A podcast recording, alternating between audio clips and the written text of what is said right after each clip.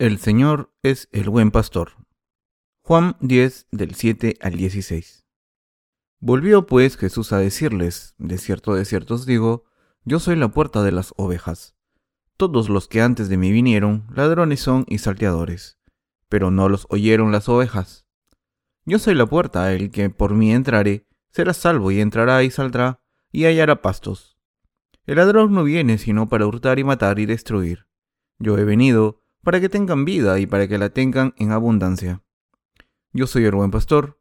El buen pastor su vida da por las ovejas. Mas el asalariado y que no es el pastor, de quien no son propias las ovejas, ve venir al lobo y deja las ovejas y huye. Y el lobo arrebata las ovejas y las dispersa. Así que el asalariado huye porque es asalariado y no le importan las ovejas. Yo soy el buen pastor y conozco mis ovejas y las mías me conocen, así como el Padre me conoce y yo conozco al Padre, y pongo mi vida por las ovejas. También tengo otras ovejas que no son de este redil. Aquellas también debo traer, y oirán mi voz, y habrá un rebaño y un pastor. Como secuela del sermón que prediqué esta mañana, me gustaría compartir con ustedes Juan capítulo 10 de nuevo, esta noche.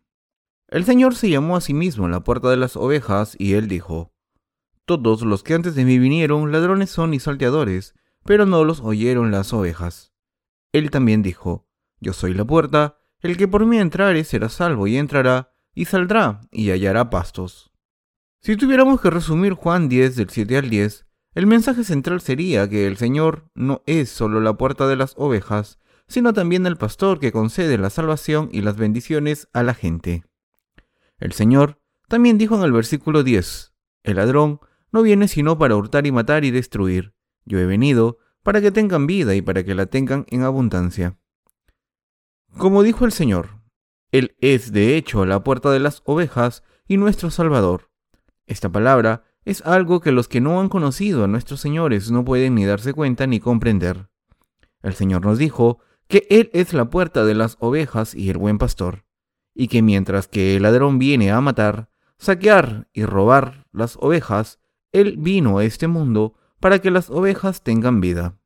A pesar de que profesamos creer en Jesús como nuestro Salvador, incluso antes de que realmente lo hayamos encontrado, cuando nos dijeron que el Señor era nuestro pastor y la puerta de las ovejas, no lo podíamos entender bien, y así que pasamos por alto el asunto pensando en nosotros mismos. Supongo que es verdad, puesto que es lo que el Señor dijo. Debe ser cierto y real, y no una mentira. Pero ahora que hemos conocido y permanecemos con el Señor, que vino por el Evangelio del agua y el Espíritu, podemos entender lo que realmente significa cuando el Señor dijo que Él era la puerta de las ovejas y el buen pastor que ofrendó su vida por nosotros. También podemos comprender plenamente que, ya que el Señor es la puerta de las ovejas, las ovejas entran y salen, hallan pasto y son salvas. El Señor es de verdad nuestro buen pastor. A pesar de que algunos de nosotros no podemos comprender del todo los detalles de este pasaje, el Señor es claramente el buen pastor y la puerta de las ovejas.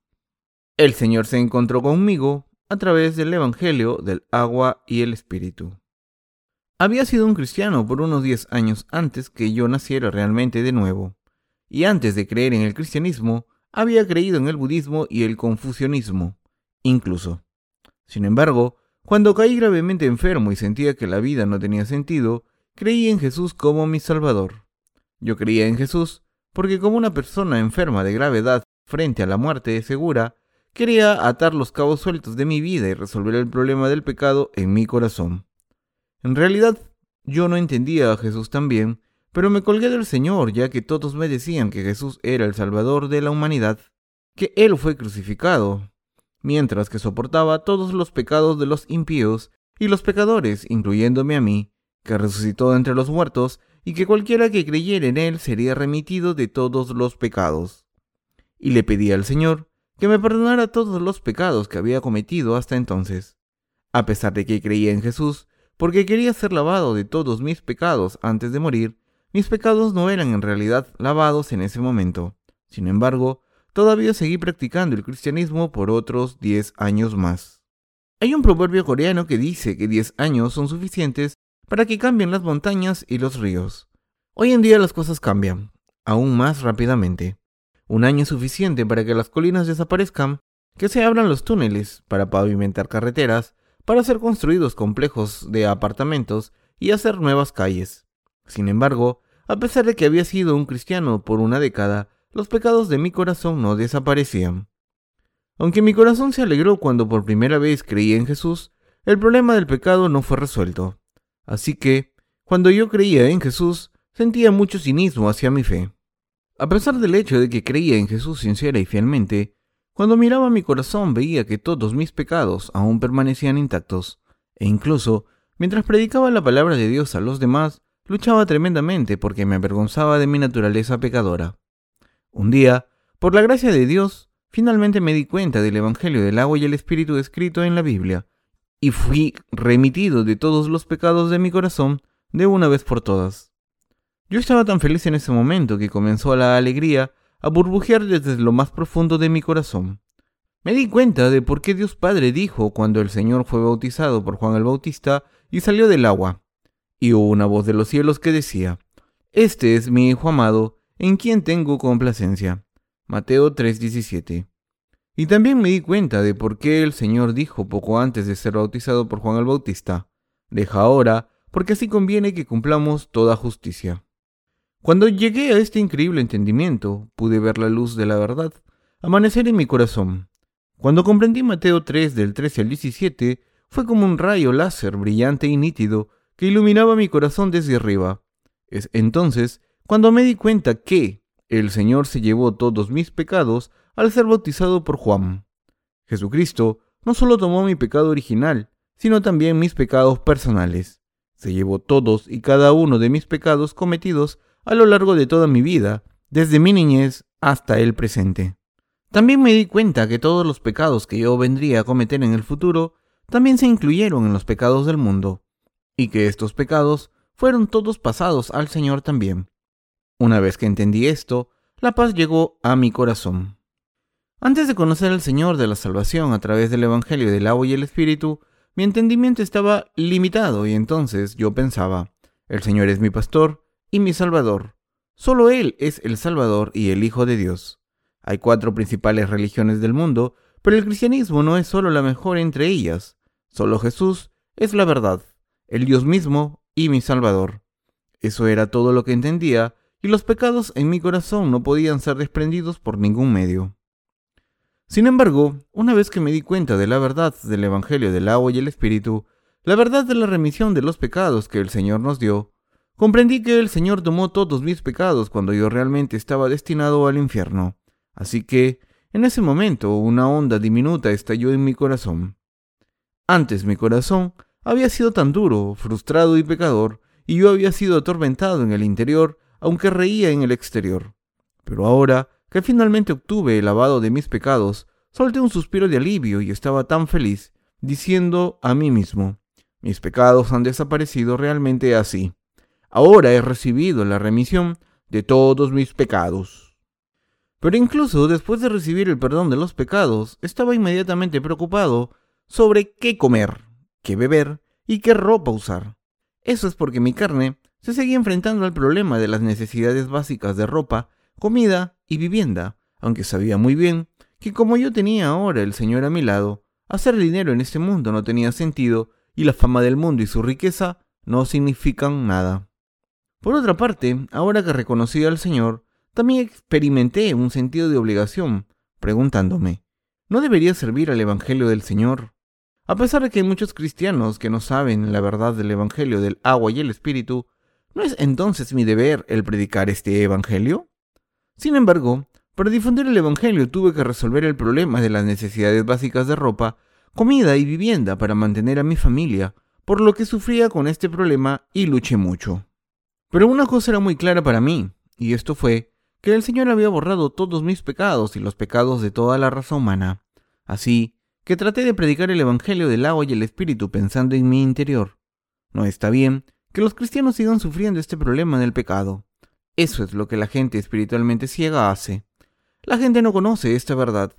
No está mal que los cristianos digan que han sido remitidos solo de su pecado original y que tienen que ofrecer oraciones de arrepentimiento para ser remitidos de sus pecados diarios. qué tontos son. Qué lamentable que sean cautivos de sus pecados, aunque creen en Jesús. Así que prediqué el Evangelio a todos los que conocí. Aunque muchas personas se alegraron de escuchar el Evangelio, también hubo algunos que estaban en mi contra. A pesar de esto, el Señor fielmente me condujo a donde estoy ahora. Incluso después de conocer el Señor, tuve muchas dificultades. Como el ciego, escrito en Juan capítulo 9, fue expulsado de la sinagoga, también yo era odiado y despreciado por muchos de mis viejos amigos y conocidos. Pero no me importaba. No me importaba porque el Señor era ahora el verdadero pastor de mi vida. Así, como el Señor dijo que Él era la puerta de las ovejas, Él de hecho se convirtió en la puerta de la salvación para mí. Se ha convertido en la puerta de la salvación para usted también. Como el Señor se ha convertido en nuestro Salvador y nuestro Pastor, Él se deleita en el deseo de nuestros corazones para vivir por su Evangelio, y Él continúa conduciéndonos y guiándonos a pesar de que aún somos débiles e imperfectos, a veces deambulando y haciendo muchos errores a lo largo del camino.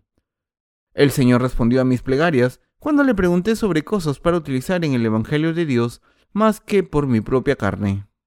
Dios respondió a todas mis oraciones pidiendo, Bendíceme, Señor.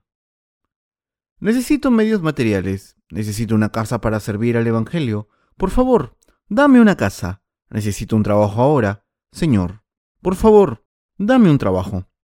Me he encontrado con muchas dificultades al servir al Señor y muchas crisis difíciles. Cuando experimenté esto, yo solo oraba a Dios y el Señor siempre venía en mi ayuda. También hubo muchos momentos peligrosos mientras servía al Señor y crisis que tuve que superar con fe. Hubo momentos en que mi salud no era tan buena, cuando me enfrenté a una gran cantidad de trabajos urgentes que hacer para el reino de Dios. Hubo una vez que mi salud era tan pobre que me hizo preocuparme y pensar, no voy a durar mucho tiempo así. Quizá ya me esté llegando la hora. Cuando el tercer volumen de mi serie de libros del Evangelio en inglés salió, estaba tan absorto en el trabajo y perdiendo la salud que me dio espondilitis, un tipo de artritis que afecta a la columna vertebral.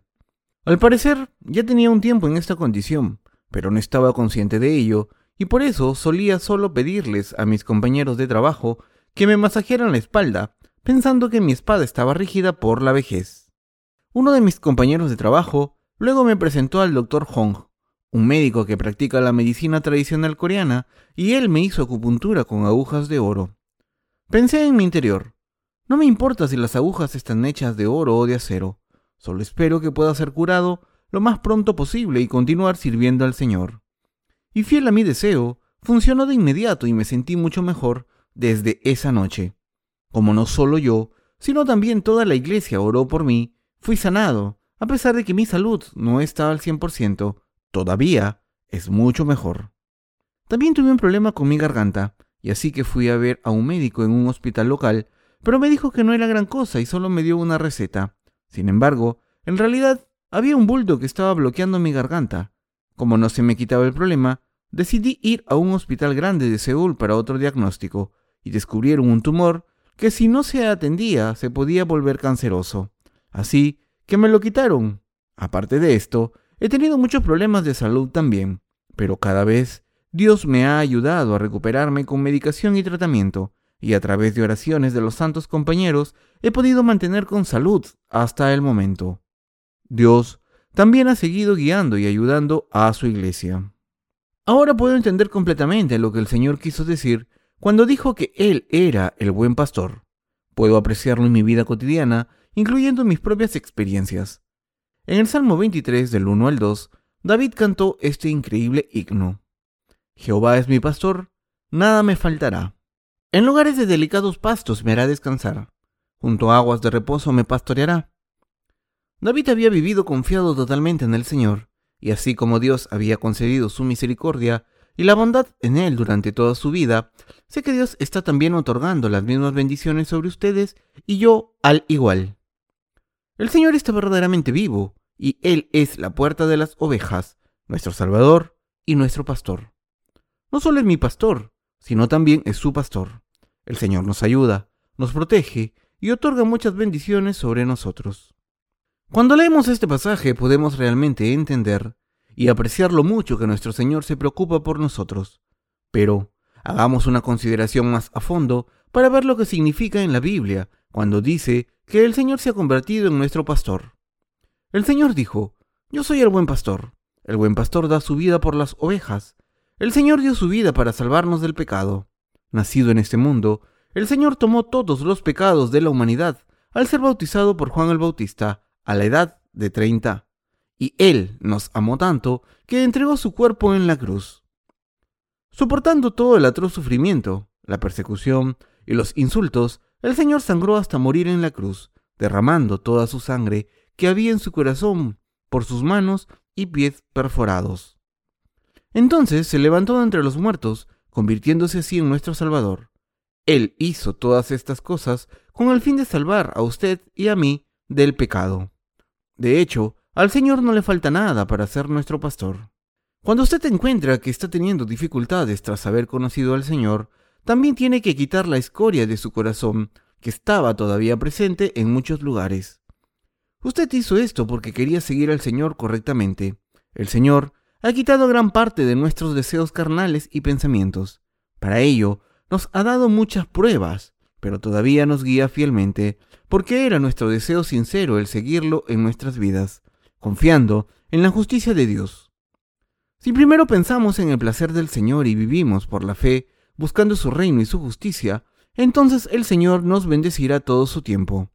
Ahora, comprendemos que Dios usa mucha persecución y dificultades para limpiar nuestros corazones y nos da las bendiciones de acuerdo a nuestra fe. Esto es lo que el Señor ha hecho a usted y a mí. Si todavía hay mucha escoria en su corazón y en el mío, entonces el Señor permite estas pruebas en nuestras vidas hasta que se haya limpiado, y a través de estas pruebas nuestra fe se pulirá y estaremos en forma como útiles instrumentos de Dios. Y sabemos por experiencia que es a partir de ese momento que cuando nos convertimos en instrumentos útiles de Dios, que el Señor en nuestras vidas aún obra más, nos ayuda aún más y nos bendice aún más para difundir el Evangelio del agua y el Espíritu. El Señor es nuestro buen pastor. Así como el Señor nos conoce, también nosotros debemos conocerlo. No podemos decir que no conocemos al Señor. Es una gran fortuna y gratificante que el Señor se haya convertido en nuestro pastor. Él es nuestro pastor principal. Él nos ha encontrado a través del Evangelio del agua y el Espíritu y salvado de todos nuestros pecados. Y como nuestro pastor, Él nos está ayudando y conduciendo al camino de la justicia en su nombre. Al mantener el nombre del Señor en nuestro corazón, Él nos ayuda concretamente y nos mantiene firmes con su guía. Es tan maravilloso que tenemos un buen pastor como este con nosotros. Porque el Señor se hizo nuestro Salvador, se considera una tremenda alegría para nosotros el llevar a cabo su obra. Esto se debe a que hemos hecho tantas cosas inútiles en este mundo, y es también porque habíamos sido seres completamente inútiles. Hay una canción popular en Corea que dice así, yo bebo, yo canto y bailo, pero todo lo que queda en mi corazón es tristeza. No he vivido en este mundo tanto como algunos de ustedes, pero yo sé que, como las palabras en esta canción, la vida no tiene sentido. Es completamente inútil, no hay nada más que vacío, como otra línea dice. Al mirar alrededor para encontrar qué hacer, todo lo que veo se da vuelta. Cualquier cosa que tratamos de hacer, siempre hay obstáculos que superar. Hay momentos en que tenemos éxito y momentos en los que no. Nada está garantizado. El ganador puede llegar a ser el perdedor y el perdedor puede llegar a ser el ganador. En las afueras de cierto pueblo hay un motel llamado el Premio Mayor. Tal vez el dueño del motel lo llamó el Premio Mayor para reflejar su deseo de tener éxito con su negocio. Este propietario puede haber nombrado su motel deseando la buena suerte, pero tenemos al Señor que otorga grandes bendiciones sobre nosotros. Tenemos el pastor que vino por el Evangelio del agua y el Espíritu. Nuestro Señor nos ayuda y bendice a todos nosotros. Como dije antes, realmente me gusta hacer la obra de Dios. Eso es porque el trabajo del mundo y yo somos completamente inútiles. Si usted fuera a trabajar como servidor público durante 30 años, probablemente se retiraría con unos cientos de miles de dólares en su cuenta de ahorros, pero todo este dinero no significa nada ante el Señor. Usted puede trabajar duro en su empleo, pero esto no significa nada. Puede hacer funcionar su negocio con toda su pasión, pero esto no tiene sentido y usted puede ganar mucho dinero, pero este no significa nada. Después de todo, ¿son todas estas cosas solo para garantizar tres comidas al día? Entonces, ¿qué vida tan miserable es esta? Los que realmente no aprecian todo esto pueden pensar que la vida es muy fácil, pero en realidad no es tan fácil. En Corea, el servicio militar es obligatorio para todos los hombres, y así por el momento, los hombres de Corea empiezan a buscar un empleo después de terminar la escuela y servir en el ejército. La mayoría de ellos ya están en los inicios de los treintas. Y después de casarse y tener un par de niños, ya están en sus cuarentas. La vida es como un viaje de un vagabundo. Usted viene a este mundo con las manos vacías y sale con las manos vacías. Para nuestras hermanas solteras, así no pasará mucho tiempo antes de casarse, tener hijos y luego escuchar a los demás llamándoles abuelitas. No tiene sentido el comparar nuestras vidas con las de alguien. Todo lo que resulta de todo esto es un sentimiento inútil de superioridad o inferioridad. La riqueza tampoco significa mucho. Aunque nunca he sido un hombre rico, soy tan feliz que estoy ahora sirviendo el Evangelio del agua y el Espíritu. Los que tienen y los que no tienen, ambos solo comen tres comidas al día.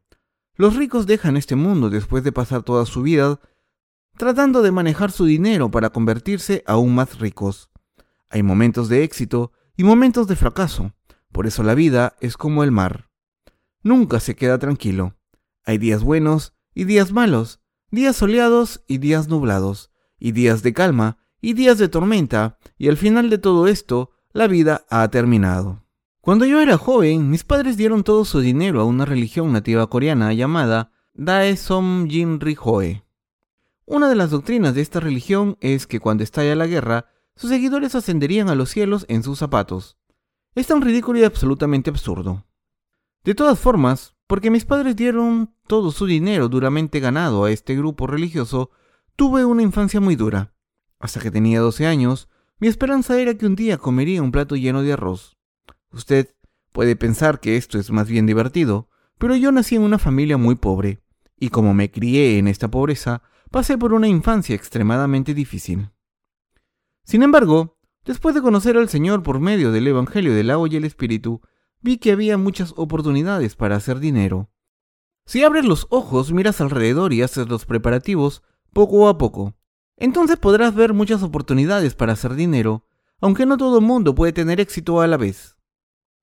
También vi como otros estaban viviendo. Yo mismo trabajé como un hombre asalariado durante 14 meses. Me pagaban 50 dólares al día por 8 horas de trabajo. En los 80 este era considerado un buen sueldo en Corea. Pero, independientemente de que me pagaran 500 dólares o 5 mil dólares al mes, ¿puede ser esto comparado con la predicación y servir el Evangelio del agua y el Espíritu? Incluso, si alguien me obsequiara un camión cargado de dinero, ¿Puede esto compararse con hacer la obra de Dios? No, no se puede. Nunca cambiaré mi ministerio por nada. Eso es porque no importa cuánto dinero me puedan ofrecer. No solo creo que mi ministerio es extremadamente valioso, pero realmente vale la pena en cada minuto de mi vida. Es por eso que me siento satisfecho. Es tan gratificante para mí el que estoy llevando a cabo la obra de Dios. Siempre que nuestros colaboradores del ministerio se reúnen, les digo, Deberían estar agradecidos con Dios.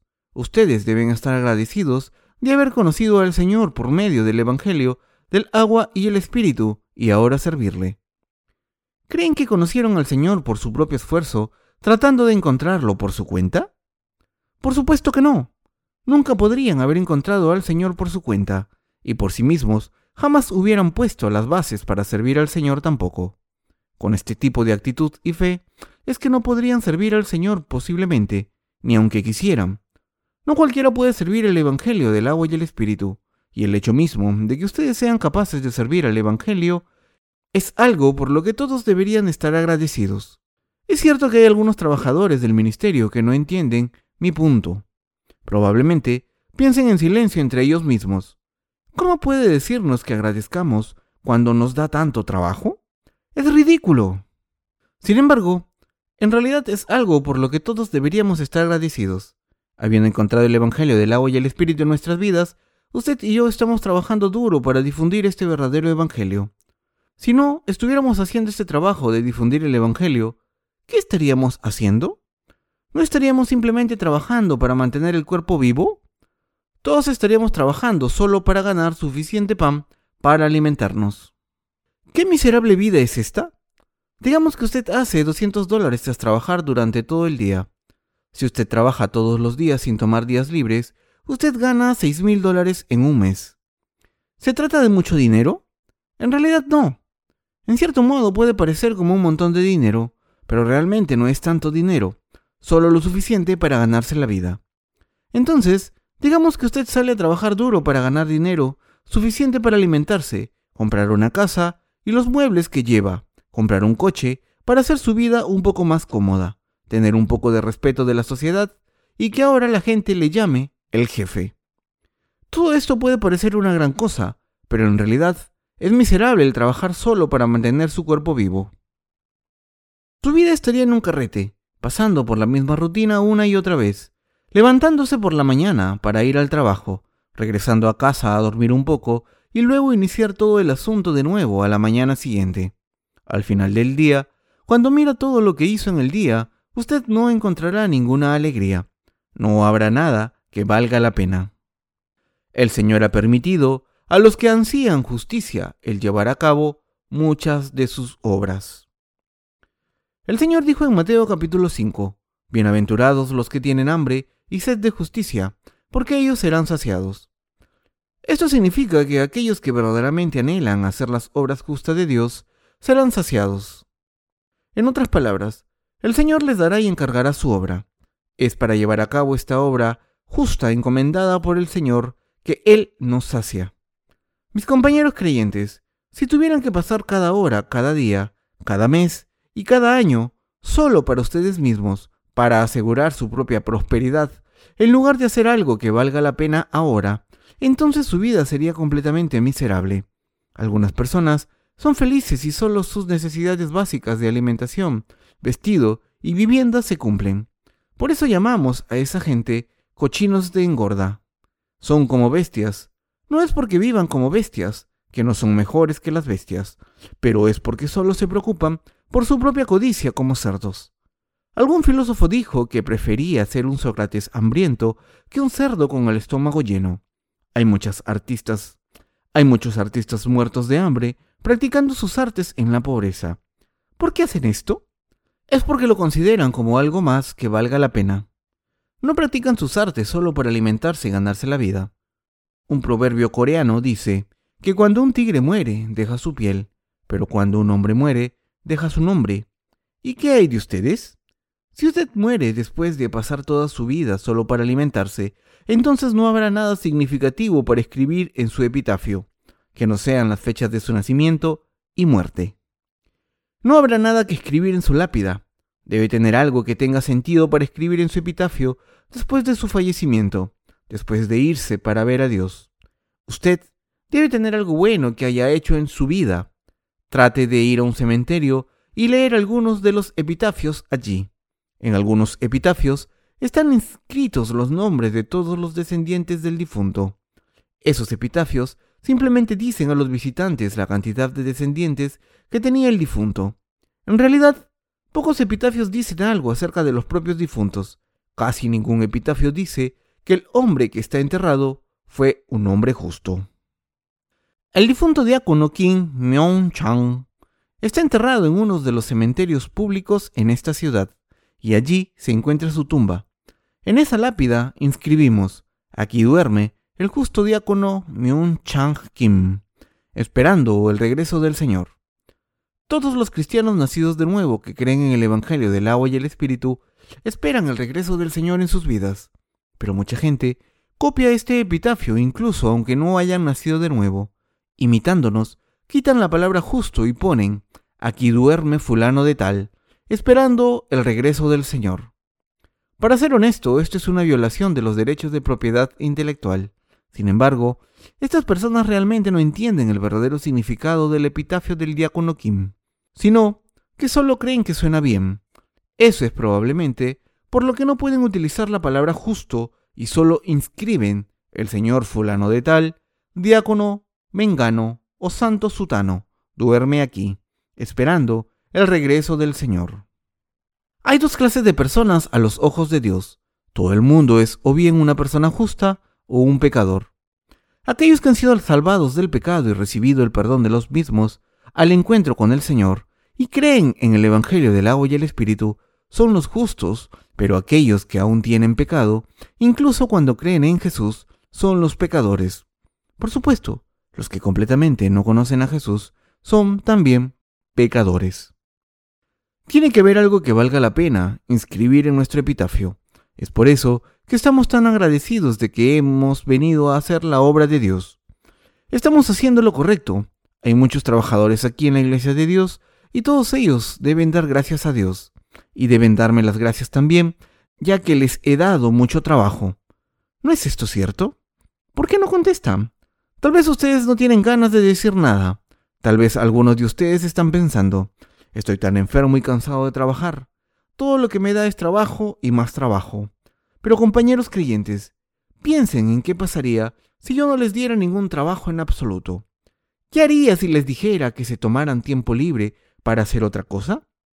Es probable que hicieran varias cosas, pero ¿qué serían? Todas ellas serían cosas perecederas. Solo harán cosas sin sentido.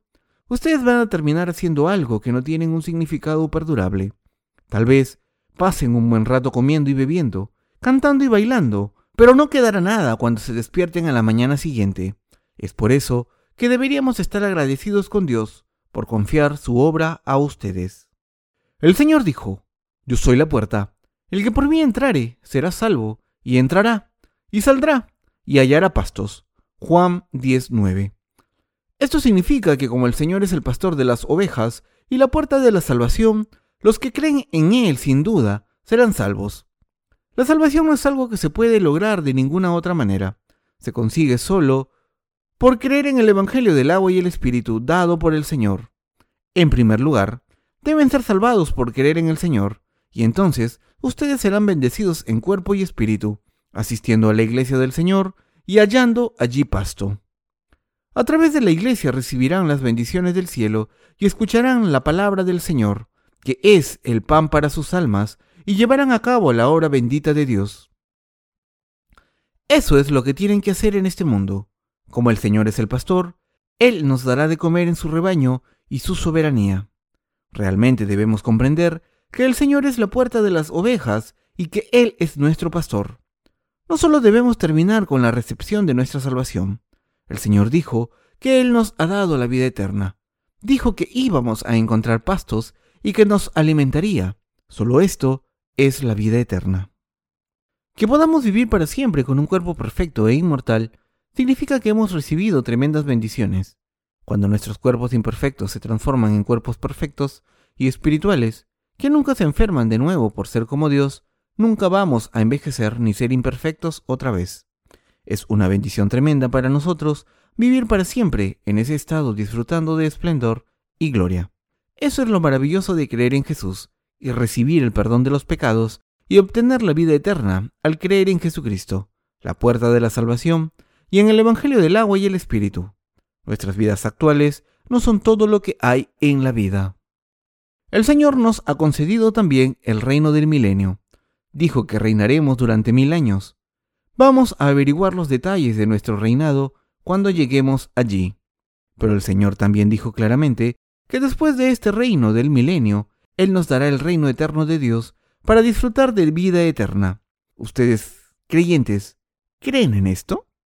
Es difícil imaginar esta vida porque ninguno de nosotros ha experimentado en realidad la vida eterna. Pero piensen, ¿qué tal va a ser cuando podamos vivir para siempre como seres perfectos? Imaginen vivir para siempre como seres perfectos, sin sufrir ninguna enfermedad y sin ninguna imperfección ni en nuestros pensamientos, ni en nuestros corazones, ni en nuestra fe. E imaginen disfrutando de esplendor y gloria. Es una bendición maravillosa. El Señor dijo eso porque Él es la puerta de las ovejas y el pastor. Los que vienen a Él saldrán y entrarán, recibirán la salvación y hallarán pastos. En otras palabras, ellos recibirán la vida eterna. Nunca volverán a tener sed ni a morir, sino a alcanzar la vida eterna. El Señor volverá a este mundo pronto pero no sabemos exactamente cuándo.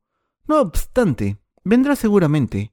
En ese momento, los cristianos nacidos de nuevo, que habían muerto y sido enterrados bajo tierra, se transformarán en cuerpos perfectos y se levantarán en el aire. Y entonces, los justos que todavía estén vivos recibirán al Señor en el aire, tal y como está escrito en la Biblia.